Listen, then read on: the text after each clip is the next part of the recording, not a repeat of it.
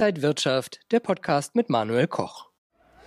Die Wirtschaftsweisen haben ihre Wachstumsprognose für dieses Jahr gesenkt von 3,7 auf 3,1 Prozent. Und gerade das erste Quartal wird noch Probleme bereiten, bevor es dann in der zweiten Jahreshälfte hoffentlich mit mehr Schwung und mehr Wachstum aus der Pandemie geht. Das besprechen wir heute beim XTB Market Talk und bei mir ist Max Wienke, Marktanalyst. Herzlich willkommen.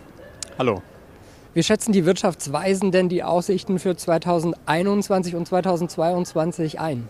Also Prognosen sind natürlich niemals exakt, äh, das ist klar. Es geht hier um eine, erstmal eine grobe Orientierung, es ist eine Momentaufnahme.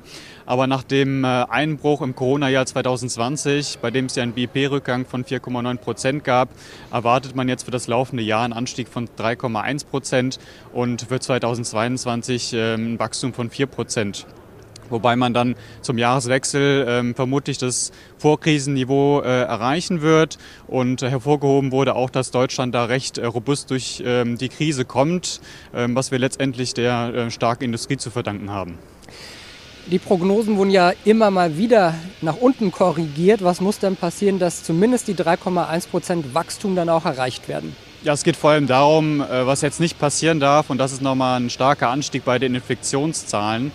Äh, die größte Gefahr geht jetzt von der dritten Infektionswelle äh, aus und äh, was man jetzt ja, beachten muss, ist natürlich, oder die Fragen, die man sich stellen muss, ist, wie Deutschland jetzt mit dem Impfprozess vorankommt und ob ein harter Lockdown auch vermieden werden kann. Ähm, es ist natürlich klar, dass diese Maßnahmen kritisch oder sehr unter, unter, großer Kritik stehen und ähm, ob die jetzt gerechtfertigt waren, das ist natürlich die, die eine Sache.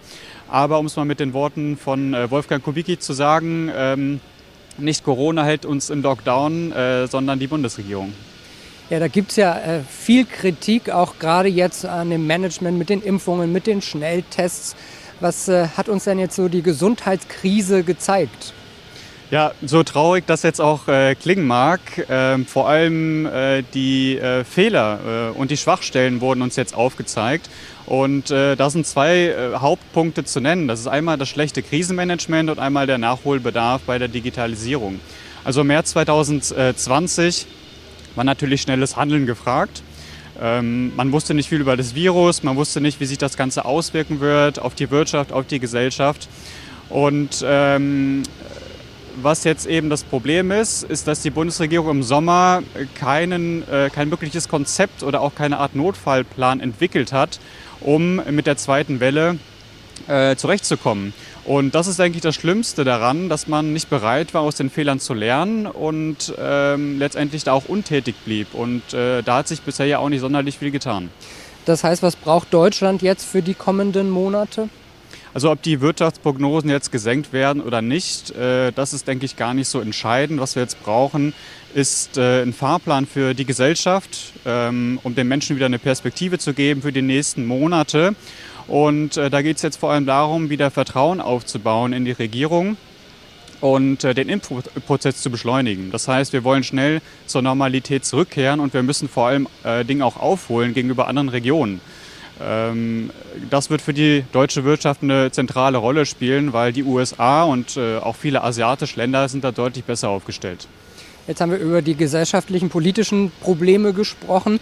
Was bedeutet das alles für Anleger? Wie sollten die sich für die kommenden Wochen Monate aufstellen? Also die Wachstumsregionen, die interessant sind, bleiben nach wie vor die USA und äh, auch die asiatisch-pazifische Region.